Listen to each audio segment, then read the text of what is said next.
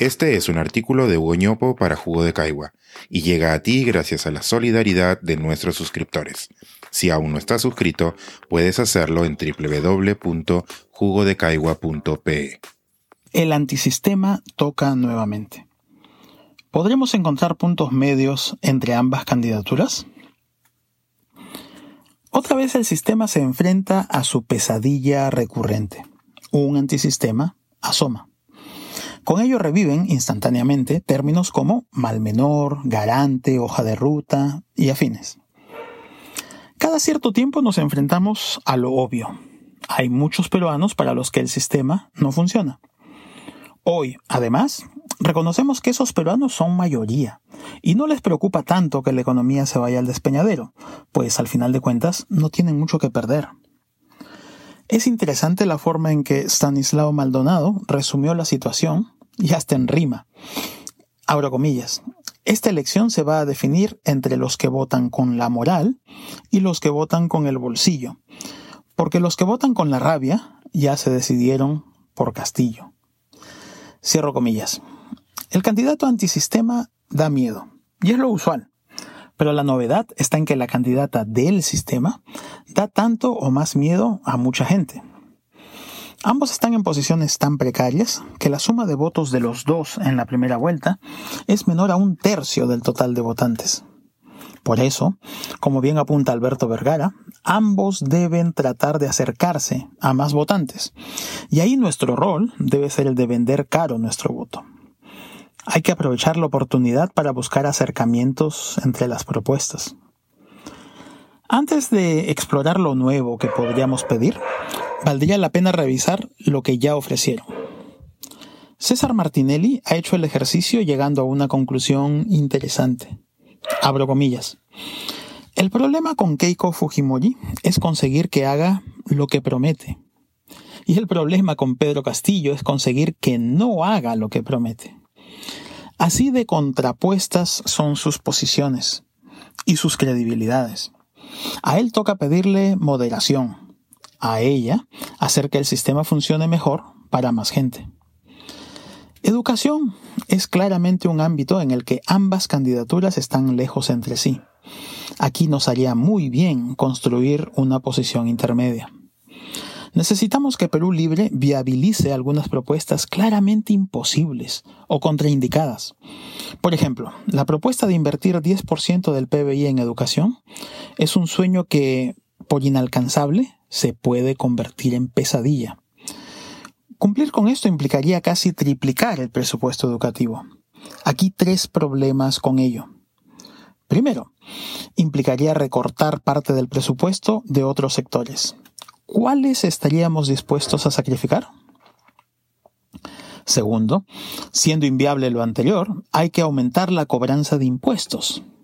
Hoy el país recauda 14% del PBI por todo concepto. ¿Estamos listos para aumentar los seis puntos adicionales que necesita la educación?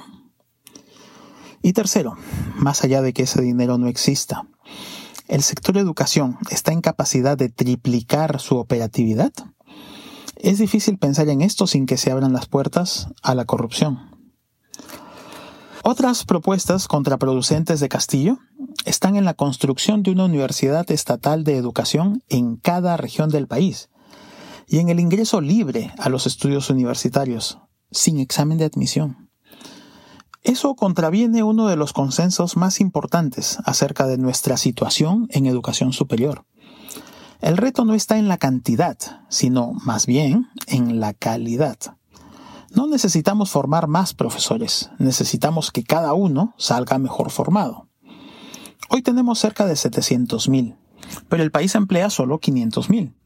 Los otros 200.000 peruanos con título pedagógico son taxistas y vendedores. Algo similar ocurre con los abogados, administradores, contadores y varias otras profesiones. ¿No sería bueno profundizar este problema creando más universidades de bajos estándares?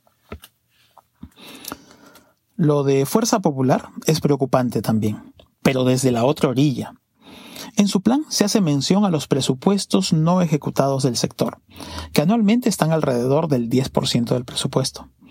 De esta manera se sugiere que no haría falta invertir más en el sector. Pero plantean una meta de inversión educativa al 6% del PBI, sin justificación. Harían bien en aclarar estas contradicciones. Pero más allá de ello, hay una visión en el plan que apuesta por una provisión del servicio educativo con oferta pública y privada. Esto es profundamente errado. Se nos ha pasado la mano en la privatización de la educación y tenemos que corregir. Hay varias razones y aquí subrayo cuatro. Una económica, una legal, una social y una moral.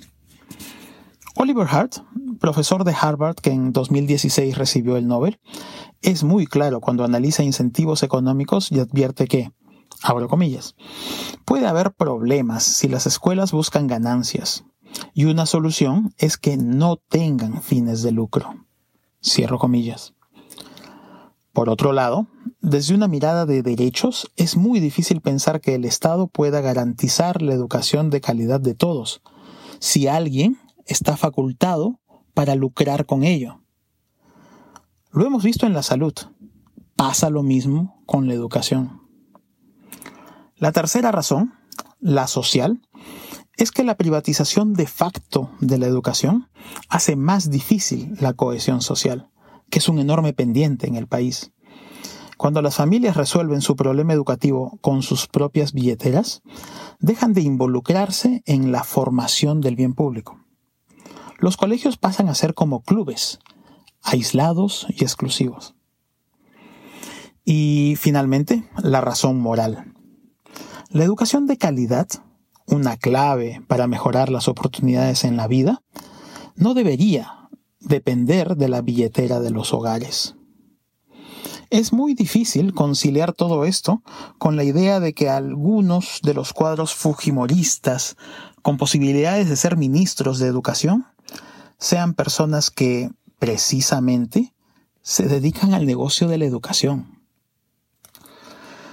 Recordemos que varias de las reformas económicas que se implementaron tres décadas atrás respondían al consenso de Washington, un listado de 20 recomendaciones de buen gobierno. Una de las más importantes del listado era invertir más en servicios para los pobres, como educación, salud e infraestructura.